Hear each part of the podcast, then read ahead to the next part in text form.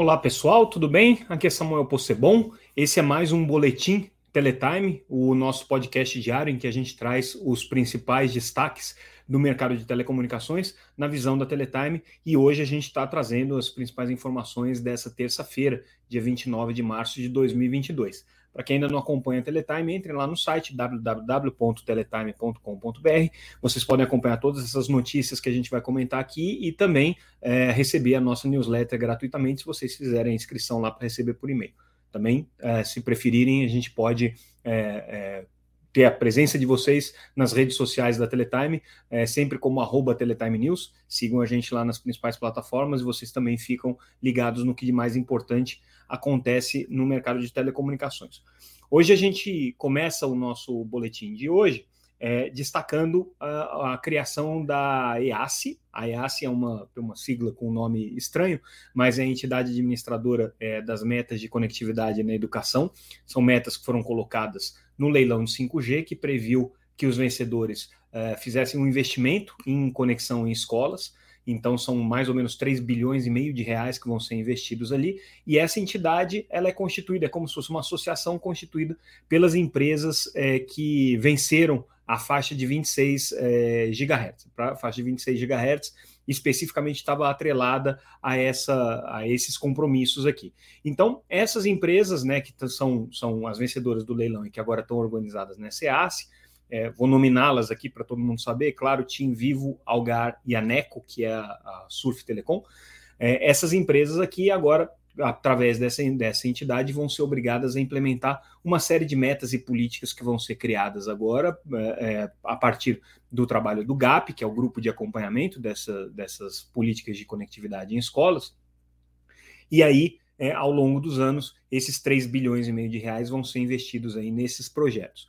É, é, um, é um projeto uh, bastante é, inovador do ponto de vista regulatório, a Anatel nunca tinha feito isso, fazer uma implementação de política pública de conectividade em escolas com recursos é, do edital de 5G, pela primeira vez isso foi feito, mas tem também algumas características interessantes, porque é, dentro do grupo que faz a coordenação da EASE, está também o Ministério da Educação, então não são só políticas de comunicação, mas são políticas que também é, têm uma certa é, é, transversalidade aí com a área de educação. E aí a gente destaca o nosso, o nosso evento, uma nota aqui em interesse próprio.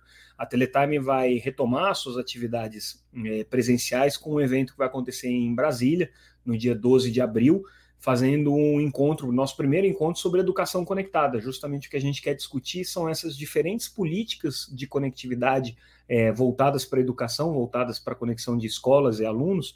É, hoje o governo já tem várias iniciativas, começando desde o GESAC, né, com, com uh, o, o, o programa que conecta escolas via satélite, é, passando pelo, pelo programa é, é, Escola Conectada, é, passando por programas do MEC, que são programas especificamente de conectividade em escolas, mais agora esse do 5G, o FUSH também vai ter recursos para conexão em escola, então existem muitas políticas que vão poder ser financiadas por esses recursos. A questão é como coordená-las, quais são as metas, quais são os gargalos que o Brasil tem, o diagnóstico de quais são os problemas que o Brasil precisa enfrentar o que cada ator nesse processo, especialmente as operadoras, podem fazer.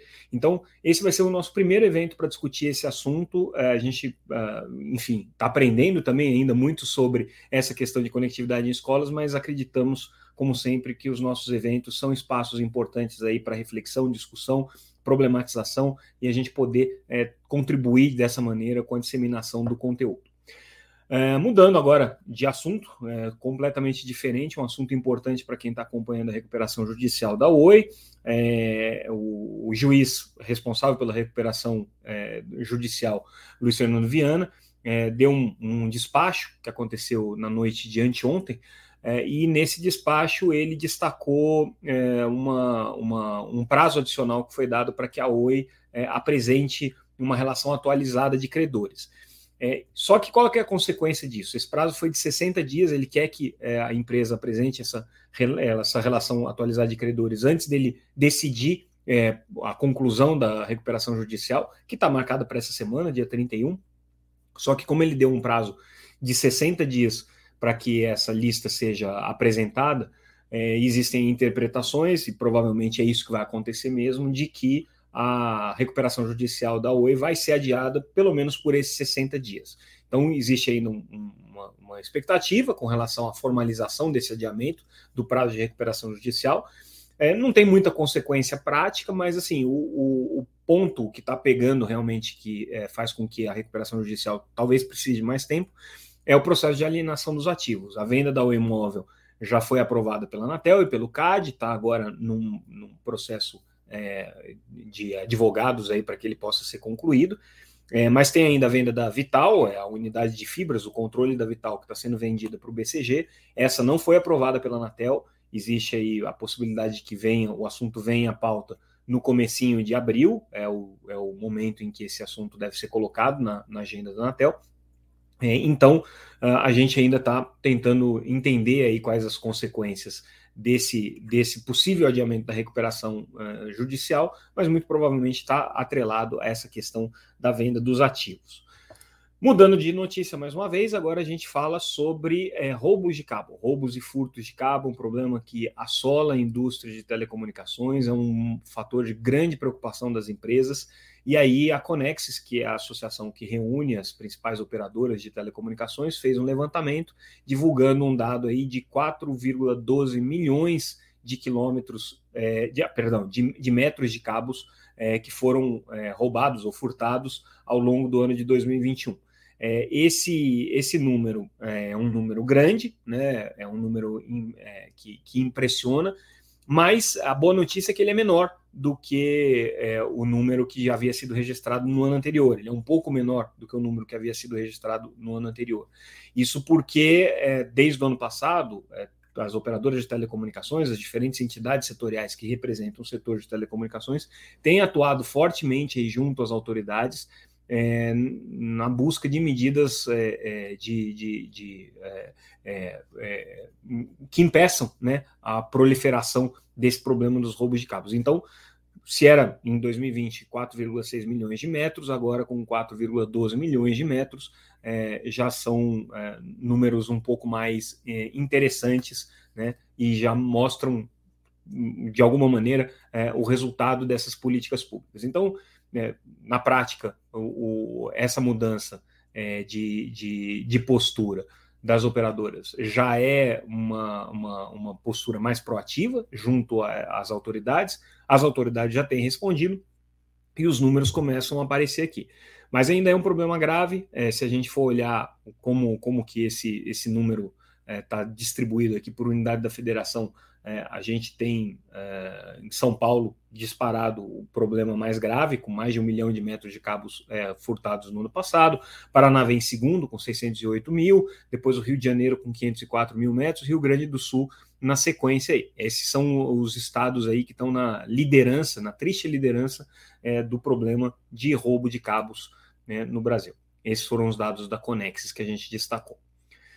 Falando um pouco agora é sobre redes privadas ou redes privativas, para quem preferir. A Neoenergia, concessionária de energia elétrica, que atua é, no Rio de Janeiro, por exemplo, ela está fazendo um projeto agora de expansão é, da sua rede utilizando 4G é, na faixa de 410 MHz. As operadoras, as empresas de energia estão muito preocupadas com o desenvolvimento de uma rede de conectividade própria para que elas possam é, investir no mercado de smart grids, no mercado de redes inteligentes de energia. E aí a conectividade é um ponto fundamental.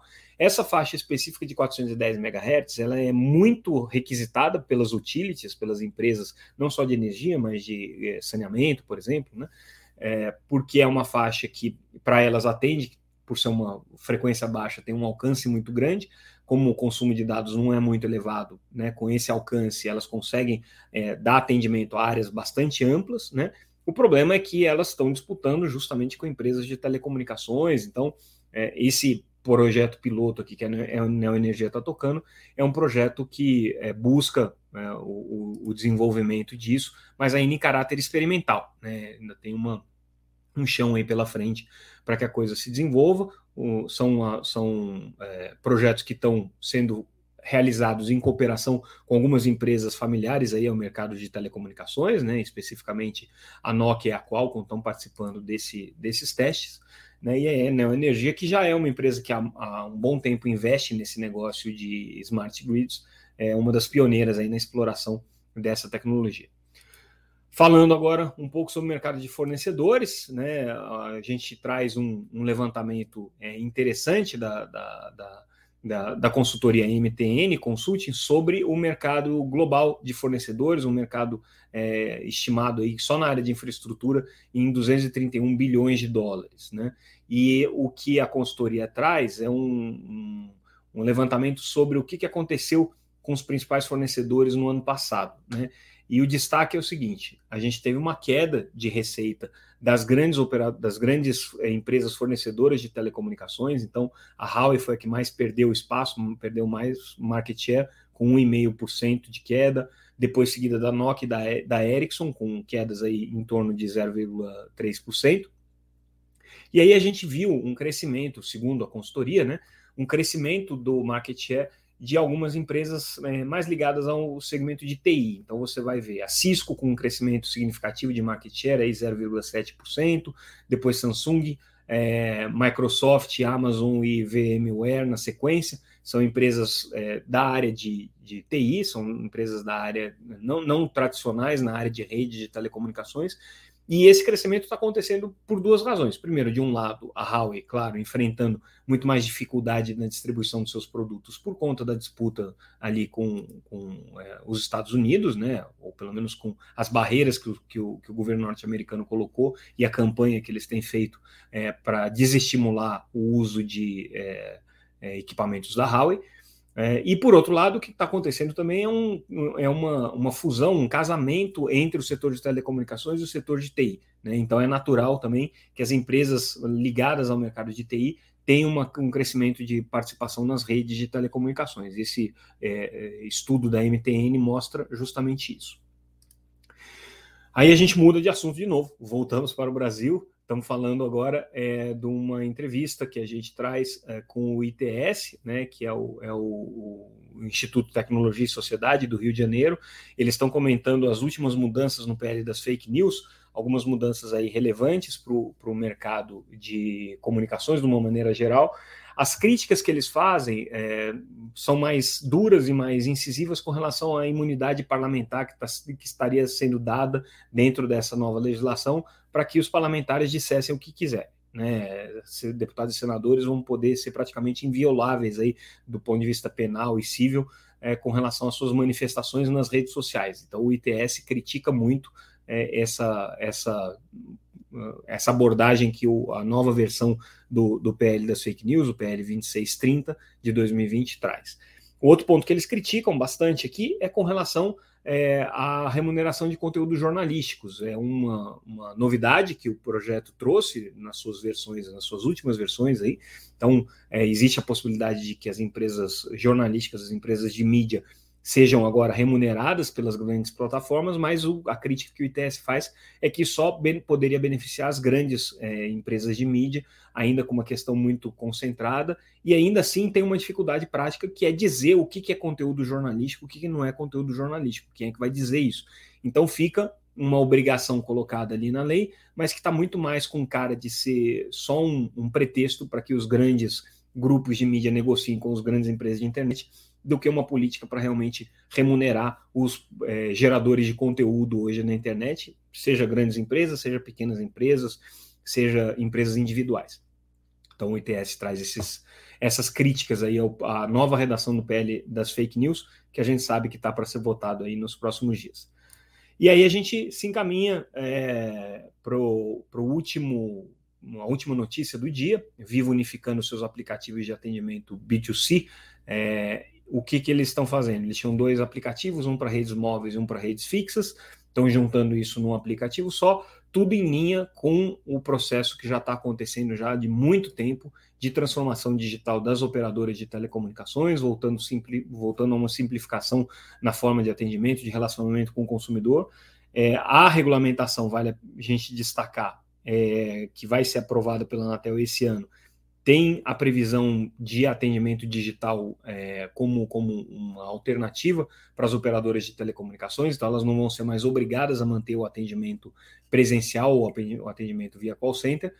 O digital vai valer, e esses, é, esses movimentos aqui da indústria, né, de já investirem nisso, só corroboram a tendência de que essa, essa vai ser a nova realidade das operadoras, até que um dia a gente vai ter no Brasil um modelo como uma operadora totalmente digital, como funcionam os bancos digitais, como funcionam é, os, os é, as fintechs, né, que hoje já estão um, presentes aí em boa parte dos smartphones brasileiros.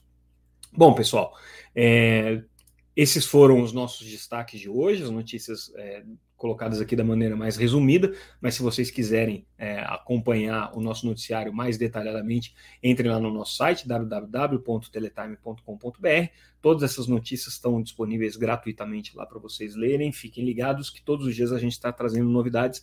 Amanhã a gente vai seguir acompanhando esses e outros tópicos também. Então ficamos por aqui. Agradeço mais uma vez a audiência de vocês a esse podcast, ao nosso videocast. Convido mais uma vez a estarem conosco nas redes sociais e amanhã a gente volta. Até mais, pessoal. Tchau.